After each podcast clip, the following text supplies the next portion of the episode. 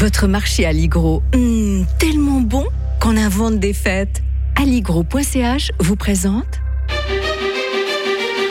Radio FR. Un jour, une histoire. Alain-Jacques Dornard.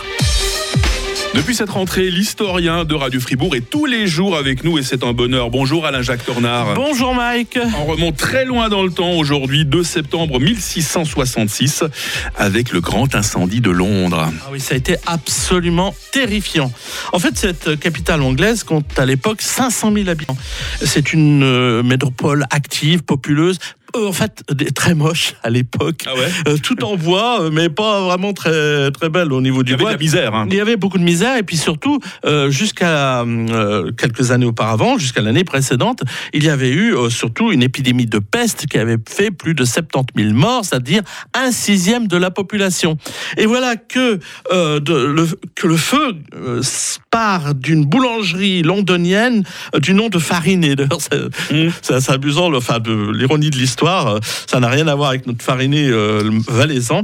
Et euh, en fait, on pense pas que ça va gagner le quartier, mais en, fait, par capillarité, vous savez, le feu par les toits, les toits. Mmh. tout était en bois à l'époque. Voilà, exactement. les entrepôts de chanvre, de poids situés sur Thames Street, au bord de la Tamise, tout ça s'embrase littéralement.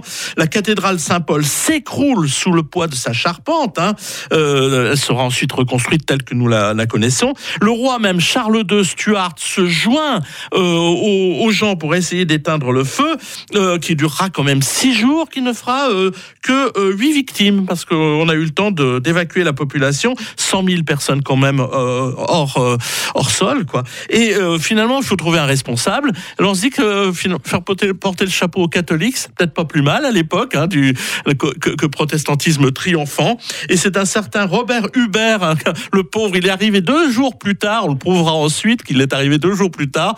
C'est un Français qui sera accusé en fait d'être un suppôt du pape et qui aurait incendié la ville. Alors on le pendra haut et court et après on se rendra compte bien entendu qu'il était totalement innocent. On essaiera de reconstruire la ville plus belle qu'avant euh, et puis cette fois en pierre et en briques pour éviter que les incendies se propagent. On, changera aussi la méthode de sauvegarde des incendies et on, fera une magnifique colonne commémorative de style romain euh, qui, existe toujours et qui euh, ôte de 61 mètres le monument. On a bien voyagé toute la semaine dans le temps avec vous, Alain-Jacques Tournard. On retrouve l'historien de Radio Fribourg la semaine prochaine à nouveau dans son nouveau créneau. Bonne fin de semaine, Alain-Jacques. Bonne fin de semaine à tous.